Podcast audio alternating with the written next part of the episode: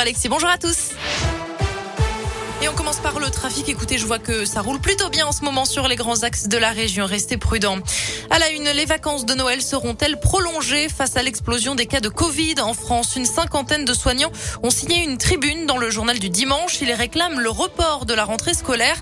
C'est aussi la proposition de plusieurs membres de l'opposition. Le gouvernement doit encore trancher, même si d'après plusieurs médias, cette proposition ne sera pas retenue.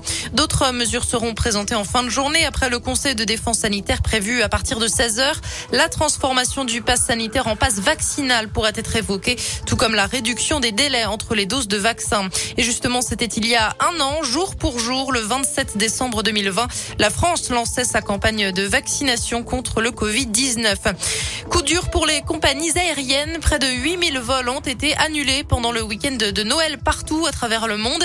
Des dizaines de milliers de liaisons ont aussi été touchées par ces perturbations et ça devrait se poursuivre aujourd'hui et demain en un manque de personnel. Certains sont en quarantaine à cause de l'épidémie.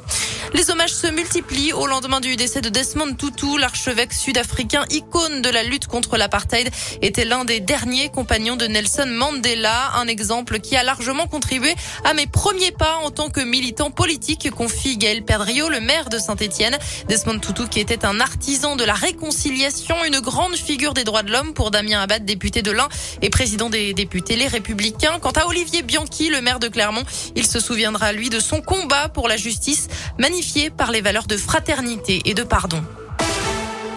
Les suites de l'incendie à Saint-Germain-les-Paroisses dans l'Ain, le corps d'un homme de 46 ans été retrouvé hier dans les décombres de la maison détruite par le feu le soir de Noël. On ignore pour le moment s'il s'agit de l'occupant de la ferme. Une autopsie doit être réalisée.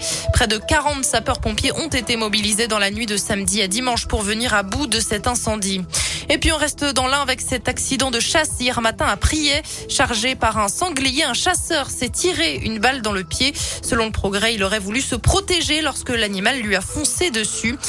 Les cambrioleurs s'en vont avec les cadeaux de Noël. Ça s'est passé à Villemontais dans la Loire dans la nuit du 24 décembre. D'après le progrès, des voleurs se sont introduits dans une maison et se sont emparés de bijoux, de 250 euros d'argent liquide, mais aussi des cadeaux déposés sous le sapin. La famille n'était pas présente au moment des faits car invitée chez des proches.